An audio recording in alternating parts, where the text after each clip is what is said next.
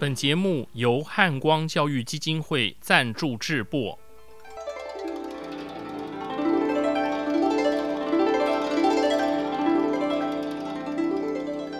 各位听众朋友，大家吉祥，大家好，我是简崇元，很高兴和各位再度于空中相会。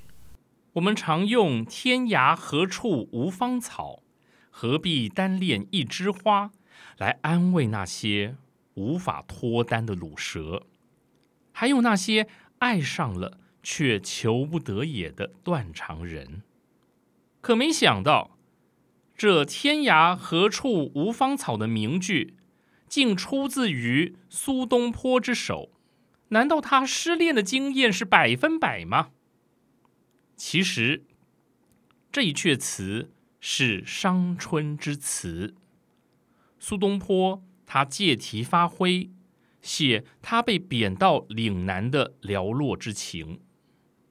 唉，得不到皇上的青睐，也可算是一种失恋吧。这集节目，呃，我人在大陆，所以我将以最轻省的方式来录制啊。我们就一块儿来欣赏苏东坡的《蝶恋花·春景》，一块儿来体验。以豪放著称的东坡词中的婉约风情。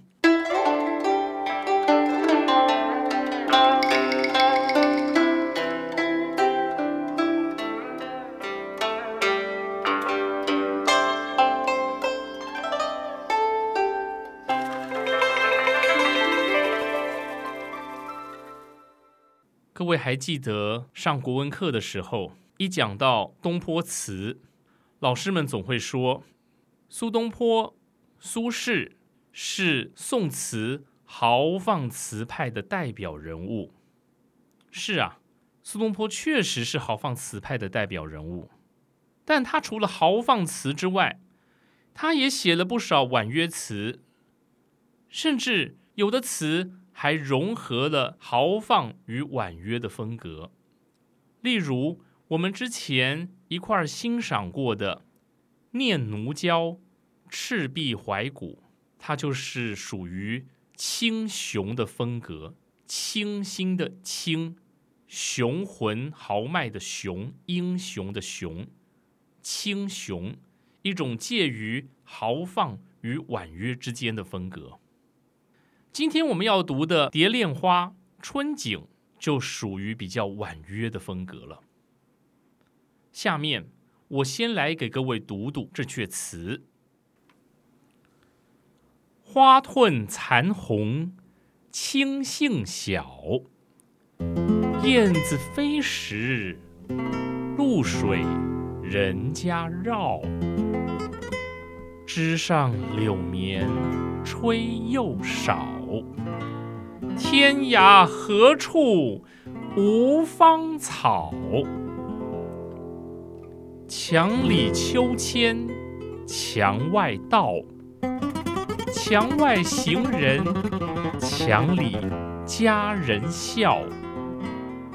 笑渐不闻，声渐悄。多情却被无情恼。曾昭旭，曾老师，他曾经为苏轼。这一阙《蝶恋花·春景》写过的白话诗意，我为各位来读读，我们分享给大家。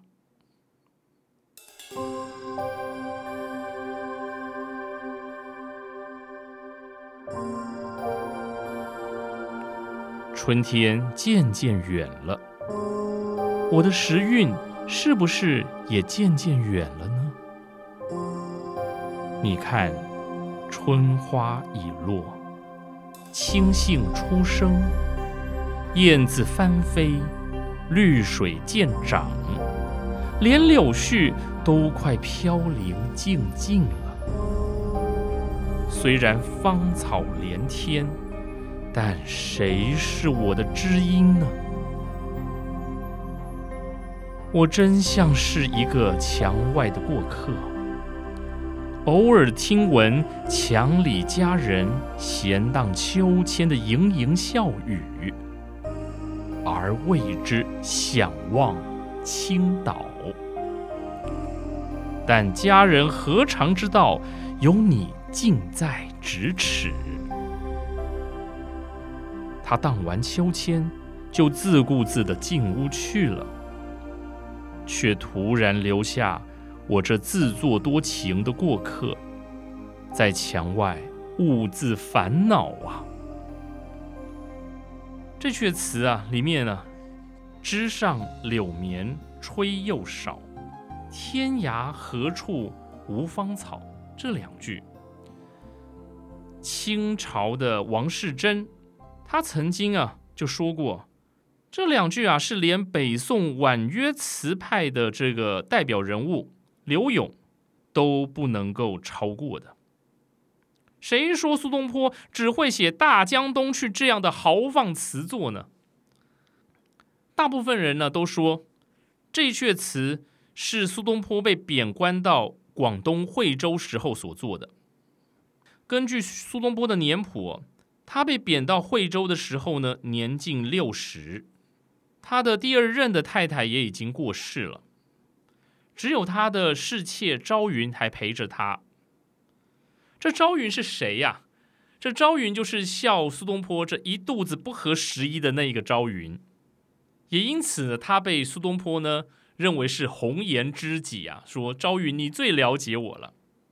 但遗憾的是啊，在惠州还没两年呢，朝云也就生病过世了。他过世的时候只有三十四岁啊，好年轻啊。那那这个为什么会讲到这个枝上柳绵吹又少啊？哦，他会会讲到朝云呢？那是因为啊。朝云陪着苏东坡到惠州去，他总是要唱这首歌啊给苏东坡听。但是每次啊唱唱这个《蝶恋花·春景》，唱到这个“枝上柳绵吹又少”的时候啊，这朝云总是“梨花一枝春带雨”啊，哎呀，哭得可可怜着。苏东坡也觉得很奇怪啊，怎么唱个歌啊，就唱竟然唱到这个一把鼻涕一把眼泪的，就问朝云说。朝云呐，你还好吗？这怎么回事啊？哎，朝云就说：“我实在是，我我每回唱到这个‘枝上柳绵吹又少’的时候，我就觉得好难过啊！哎，到底难过什么呢？我想啊，应当是朝云从这句话当中看到着自己的青春呢，也渐渐的消逝，所以他很感伤啊，泪流满面。”唉，实在是啊！你看一阙词能够感人呢，就可以到这样的地步哦。好，所以呢，我们看一下这阙词：花褪残红青杏小，燕子飞时绿水人家绕。啊，我在读的时候我读成露水，我现在念绿水，大家会不会不要说我读错了？没有，因为这个绿色的绿在古代是个入声字。呃，所以我在读的时候，我故意把它读成“露”。我们看到了花褪残红，这花啊已经凋零了。青杏小，这个青杏呢又刚刚长出来。花褪残红是死亡，青杏小是新生。所以虽然春天要离开了。可是杏花也也慢慢的长大了，是不是有一有一丝的安慰之感呢？接着燕子飞时，绿水人家绕。词人的视线就看向了天空，看到了燕子在飞，燕子在村落上头盘旋飞翔着。这种盘旋飞翔就有一种动态感。接着。绿水人家绕，这绿水人家写的是环境的优美，在这村落的周边呢，绿水环抱，啊，相当的优美。这个绕字呢，写得好。枝上柳绵吹又少，天涯何处无芳草。这枝上柳绵吹又少，各位。落花飞絮是最容易让人感伤的一种景象了。枝上柳绵吹又少，不是说枝上的柳絮被吹着，呃，被吹的这个漫天飞舞，也不是说这柳絮已经被吹光了，而是说它越吹越少。这也就难怪朝云要哭了。为什么越吹越少？不就代表自己的年纪越来越老了吗？而这个“又”字吹又少，就表明着苏东坡看到这落花飞絮啊，不止一次，是好几次。看一次伤心一次，看了那么多次，那这个伤心呢，也就不言而喻了。天涯何处无芳草？他在安慰自己啊，说没关系啊，到处都有芳草啊。所以也不要太难过了，啊，这是一个故作旷达之语啊。事实上，心里面很感伤啊，心里面是有惆怅的。但他却说：“天涯何处无芳草？幸好这天涯何处无芳草。”我们看下去，墙里秋千墙外道，墙外行人墙里佳人笑。如果说这上片词是在写景之中来寄托那伤春之情的话，那么下阙词呢，就是透过的人的关系、人的行动来表达他的感怀。墙里秋千墙外道，一座高墙就分隔的墙里墙外的两个空间，墙外的行人当然是看不到墙里的家人的模样啊。唯一能够听到的就是从墙内传来的那家人的盈盈笑语吧。所以说，墙里秋千墙外道，墙外行人墙里家人笑。这一堵高墙挡住了视线，却挡不住这美丽佳人的笑声，挡不住这行人对这美丽佳人的想象。或者是一种向往之情，词人他想象的翅膀可以飞越围墙，可以创造出一个瑰丽的、美丽的境界。这家人的笑声啊，就引起了词人无限的想象空间呢。然而，笑渐不闻声渐悄，多情却被无情恼。渐渐的，墙里的笑声不在，而墙外的行人，他怅然若失，仿佛自己的多情就被少女的无情给伤害着了。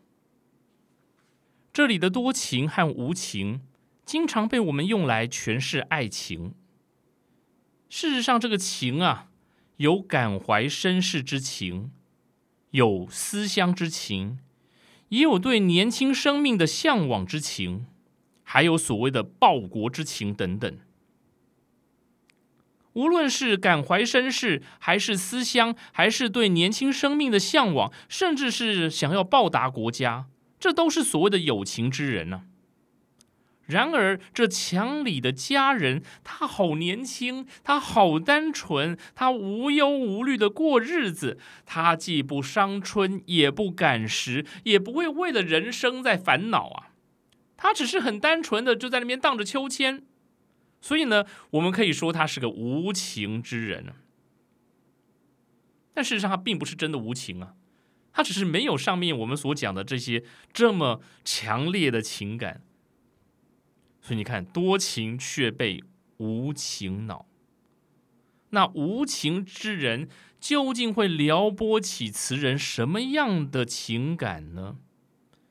也许这家人的笑声勾起了词人对所谓青春年华的向往。也有可能这个佳人呐，是我们古典诗词当中啊所谓的这个香草美人呐，就是君臣之间的一种。一种联想，一种类比的联想，也可能这家人的笑声引发的是词人对于年华不在的感慨。总之啊，这个笑渐不闻声渐悄，多情却被无情恼。究竟让这词人起了什么样的恼啊？就留待我们大家去想象了。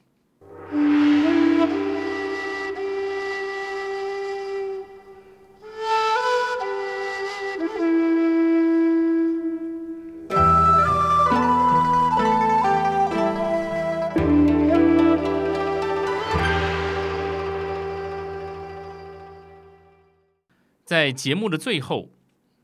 我想跟各位分享，呃，我与王守杰王老师一块合作的，我合作演唱的一首歌曲啊，就叫做《蝶恋花》。这个作品啊，王守杰老师呢，他的前奏是一连串轻快的乐音，它是相当轻快的节奏。接下来演唱的时候呢。会有相当浓厚的戏曲的风味，各位可以听到自由的散板、饱满的唱腔，歌者就娓娓道出那晚春的景象。虽然这是一首小歌曲，但是它的音乐变化呢是有层次的，特别在这个地方播放给大家。谢谢各位，我们下回见。